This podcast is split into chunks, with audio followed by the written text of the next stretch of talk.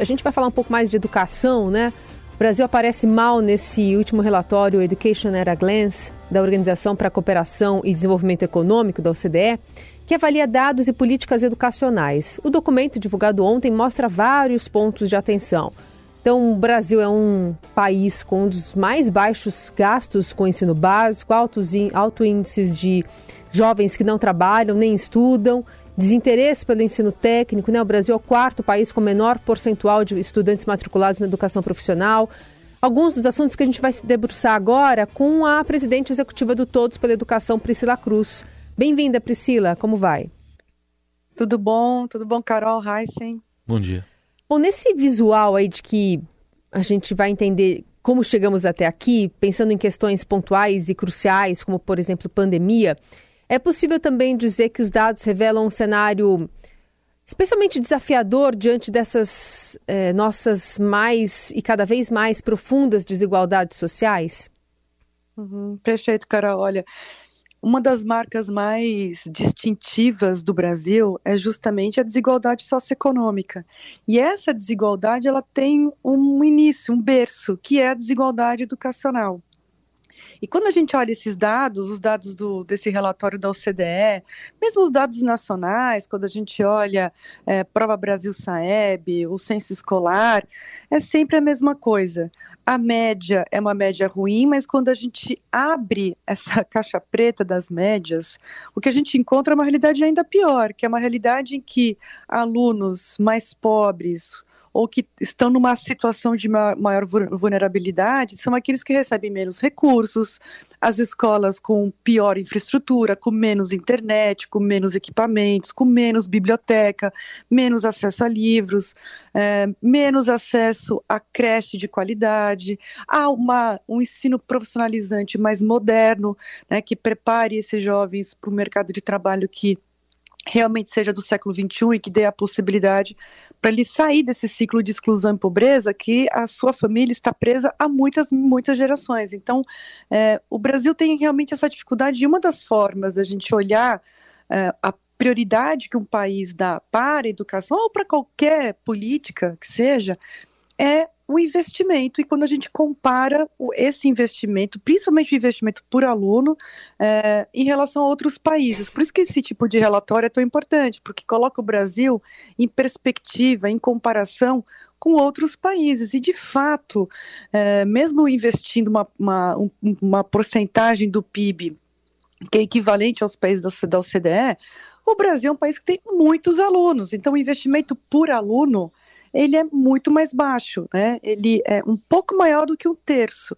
Então a gente realmente precisa é, colocar mais é, prioridade na educação. Não é só mais recursos, não é só mais investimento, também é mais gestão, é saber usar esse recurso. Mas esses dois precisam vir juntos, porque senão a gente não vai conseguir superar essa situação de entra relatório, sai relatório, a gente está sempre comentando dados ruins, é, lamentando essa realidade triste do Brasil. A gente precisa virar de uma vez por todas essa página. Aliás, se a gente, com base nisso que você está falando, Priscila, se a gente pegar os dados de 2000 para cá, até aumentou o investimento. O Brasil até triplicou esse valor investido no ensino infantil, fundamental e médio. Mas mesmo assim está distante desses países aí. O que, que isso revela? É, essa, essa é uma boa questão, Raíssa, porque é, esses últimos 10, 15 anos, de fato, o Brasil começou a acordar para a educação. Isso é muito bom. Agora a gente tem um passivo muito grande, né? É, os outros países, os países mais ricos e desenvolvidos, né, os países que fazem parte da OCDE, especialmente, são países que é, estão nesse patamar de investimento maior, não há décadas, mas há mais de 100 anos. Então, o acúmulo de é, infraestrutura, de formação de professores, esse aqui é um tema muito importante. Os professores são bem formados. A gente tem uma estrutura nas escolas, especialmente com mais tempo para estudar. É, aqui a gente chama de escola uma escola de quatro horas, cinco horas. Lá fora, né, nos países desenvolvidos, escola é uma escola de sete, oito, nove horas por dia. Né? Não existe essa história de uma escola de quatro horas. Para dobrar o turno escolar, isso custa mais também. Né? Então, esses países todos, eles já vêm acumulando ganhos de é, em termos de políticas públicas, de aprendizado, de formação, de formação das próprias famílias, né? Porque esses alunos atualmente que estão é, nesses países mais desenvolvidos já são filhos de mães que têm uma escolaridade maior, que aprenderam, né? mães, pais. Isso tem um efeito muito importante é, nos alunos. Dá para quebrar? Claro que dá para quebrar. Dá para quebrar é, em uma geração, mas precisa colocar muito mais esforço e a gente precisa continuar a ampliar esse investimento eu repito isso porque isso é um ponto importante, não é distribuir dinheiro sem nenhuma contrapartida, sem nenhuma é, contra, contrapartida, inclusive de atingimento de metas, de resultados, acho que a gente precisa ser até mais sério em relação a isso no Brasil, mas a gente precisa casar esses dois processos de melhoria da gestão com cobrança, cobrança da sociedade, cobrança das famílias e também da cobrança que está de quem está direcionando recurso a mais, por exemplo, o governo federal, via Fundeb, via é, recursos de outros programas, por exemplo, de fomento ao tempo integral, de fomento à alfabetização. Então, é, a gente precisa criar uma outra mentalidade aqui no Brasil de, olha, é, vamos levar agora a sério essa nossa nova proposta de nação, que é investir mais, investir bem, conseguir melhores, melhores resultados e colocar o Brasil num outro patamar. E quando eu falo de é, investir bem, é investir bem também em algo que a gente vem insistindo muito no Todos para a Educação, que é o da educação profissionalizante. O Brasil tem ainda um certo preconceito em relação à educação profissional, como se fosse algo menor. Mas quando a gente também olha para fora, é uma outra jabuticaba brasileira, né? Essa, esse olhar assim preconceituoso em relação à educação profissional. Quando a gente olha para fora, a educação profissional está formando grande parte dos jovens e está formando para o século XXI, para a economia digital, para a economia verde, para a economia do cuidado, para a economia é, criativa. Então a gente tem aí que fazer uma mudança também desses currículos, dessas trilhas formativas, porque o jovem vai encontrar, e já está encontrando, uma sociedade extremamente complexa, uma economia que só vai ficar cada mais difícil. Uh, a, questão ambiental cada vez mais desafiadora, né? A gente vai viver cataclismas climáticos cada vez maiores, a gente vai precisar se preparar para isso, né? Então, muito importante que o Brasil seja é, sábio em tomar a boa decisão e o bom caminho de é, realmente priorizar a educação de uma vez por todas.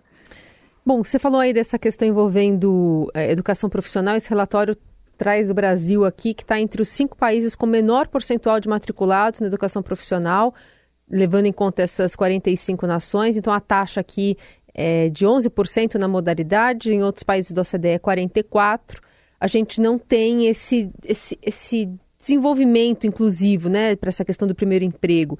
E quando a gente fala, por exemplo, de é, educação profissional, o que, que a gente já começou a engatinhar, que deu errado ou que está dando certo, pensando em tirar uhum. do papel até promessas né, do governo Sim. durante a campanha do ano passado e de uhum. investir mais na educação. Sim, sem dúvida. Olha, e tem um, um dado adicional, Carol, que é, mesmo quando a gente se compara com, a América Latina, com os países da América Latina, a gente tem metade da proporção. Né? Na América Latina, em média, é, a gente tem 20% dos alunos matriculados, é, alunos do ensino médio matriculados em cursos de educação profissional. Então, não é que o Brasil e a região toda está nessa situação. O Brasil está atrás, inclusive, da própria América Latina. Hum. O que, que tem acontecido de bom? Primeiro que alguns governos estaduais, e aqui explicando para o ouvinte, são os governos estaduais especialmente, tirando os institutos federais, né, mas que são uh, uma, uma porcentagem muito pequena da matrícula, mas basicamente são os governos estaduais que ofertam educação profissional. E alguns governos têm. Uh, feito projetos muito interessantes de polos de desenvolvimento com formação, então unindo uh, empresas, é, empresas de uma determinada área. Então, por exemplo, você tem polos tecnológicos, que você tem ali as empresas que estão desenvolvendo produtos é, tecnológicos, digitais. Então, você tem ali uma demanda muito grande por profissionais dessa economia digital, programadores, especialistas em inteligência artificial, é, em, em, robotização. É, essas empresas com escolas de educação profissional dos governos, mas num ambiente próximo para criar uma comunidade de formação e trabalho. Então, essa é algo, é algo que vem surgindo com muita força e pode ser uma grande tendência do Brasil, que a gente também vê lá fora, mas isso faz muito sentido, isso faz sentido não só para a economia digital, mas é, economia verde também, então pensar em sustentabilidade, é, em em, em agricultura familiar, em, em, em, agricultura de larga escala, dá para pensar aí informações, por exemplo, nas grandes periferias, economia criativa é algo que sempre atrai muitos jovens, então produção de é, games, de eventos, de música, de teatro, de conteúdos, então você tem aí uma situação em que alguns governos estaduais têm visto a educação profissional como, de uma forma muito estratégica para o desenvolvimento dos jovens e também para o desenvolvimento econômico e social uh, do Estado. E mais recentemente, no nível federal, a deputada Tabata Amaral foi relatora de uma, de uma lei que foi sancionada, que é uma, uma lei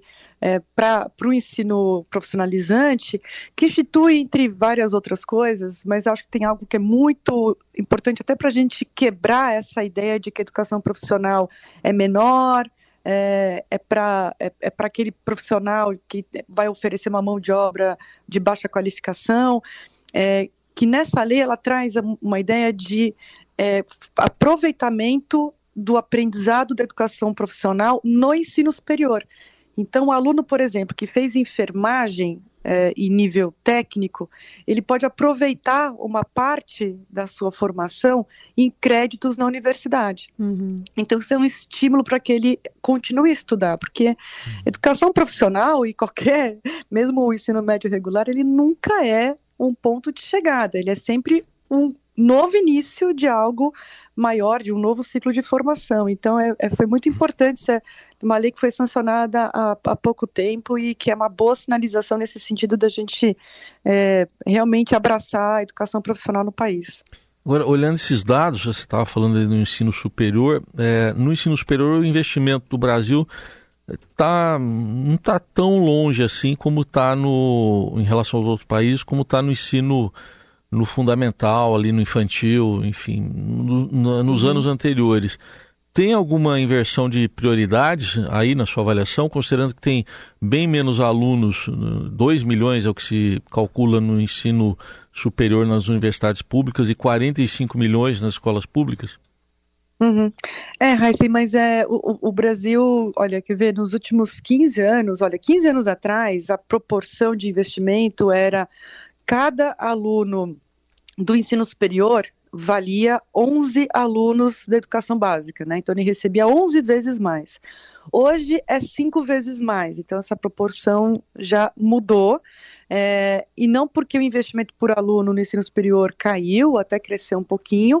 É, quando a gente olha o investimento por aluno, tá? Isso aqui é sempre importante porque tem uma, uma questão que é a porcentagem do PIB, que é, é, o, é o tamanho do esforço do país para uma determinada área. Então, olha, eu estou colocando de tudo que a gente produz a gente está colocando X% para formar os alunos do ensino superior, X% os alunos da educação básica. Então, é uma medida de esforço de país.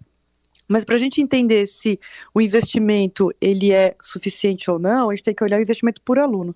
É, e na educação básica é, subiu. Então, como você já bem disse, inclusive numa, numa outra pergunta, né? O investimento por aluno foi subindo ao longo desses últimos anos. Então, essa, essa relação ensino superior e educação básica foi se alterando por conta da, do aumento do investimento nos alunos da, da educação básica e no ensino superior ficou estagnado é, ou subiu muito pouco. É, em geral, o, o aluno da, da, do ensino superior custa mais mesmo do que o aluno da, da, da educação básica. Acho que a gente não deve olhar para isso numa perspectiva de competição, de olha, então a gente agora precisa é, que o aluno da, da, do ensino superior receba a mesma coisa da educação básica, até porque no ensino superior você tem uma, uma estrutura que é diferente, né? Você tem equipamentos diferentes, você tem a tecnologia que é usada, né? De, deveria ser é, diferente, né? E mais avançada. Então, pesquisa. Então, você tem uma série de outros é, investimentos que são feitos no ensino superior que é diferente da educação básica, né? Uhum. Então no, eu, eu, vejo com uma certa naturalidade o investimento por aluno ser menor. Uhum. Não pode ser muito menor, e, obviamente, o Brasil ainda tem mais espaço para crescer.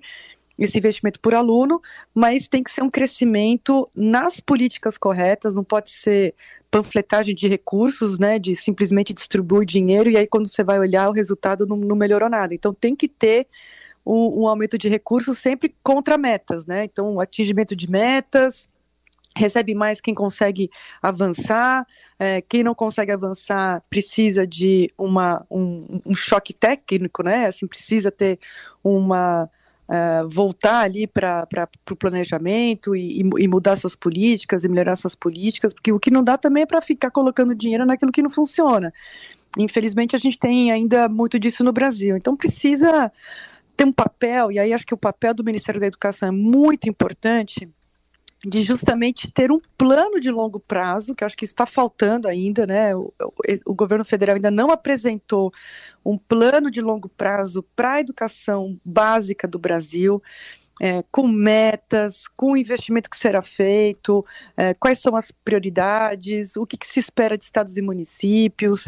Então, tem muita coisa ainda para para acontecer. Espero que aconteça rápido, né? Acho que a, a sociedade toda espera uma resposta eh, vigorosa e rápida desse governo. Essa é Priscila Cruz, presidente executiva do Todos pela Educação. Priscila, obrigada pela conversa. Até a próxima. Obrigada, Carol. Bom dia a todos.